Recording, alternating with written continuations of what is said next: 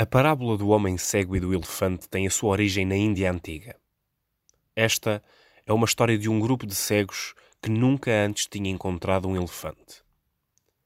Um elefante chegou recentemente à cidade onde viviam os cegos, por isso decidiram aprender mais sobre o animal através do toque. Por ser um animal de grande porte, cada homem cego sentiu uma parte diferente do corpo do elefante. Somente uma parte.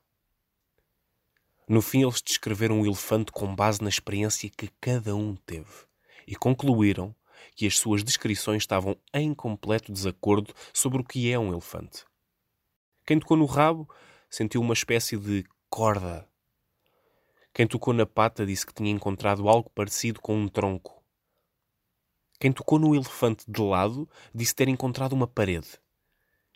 E quem ficou com a tromba diz ter apalpado uma cobra grande e espessa. Tal como esta parábola, as pessoas tendem a projetar as suas experiências parciais como se fossem toda a verdade. Ignorar as experiências dos outros implica termos a consciência que estamos limitados a uma opinião parcial. Resta-nos receber mais informação, ouvir mais os outros e perceber outras partes para termos uma visão mais completa e real sobre as situações.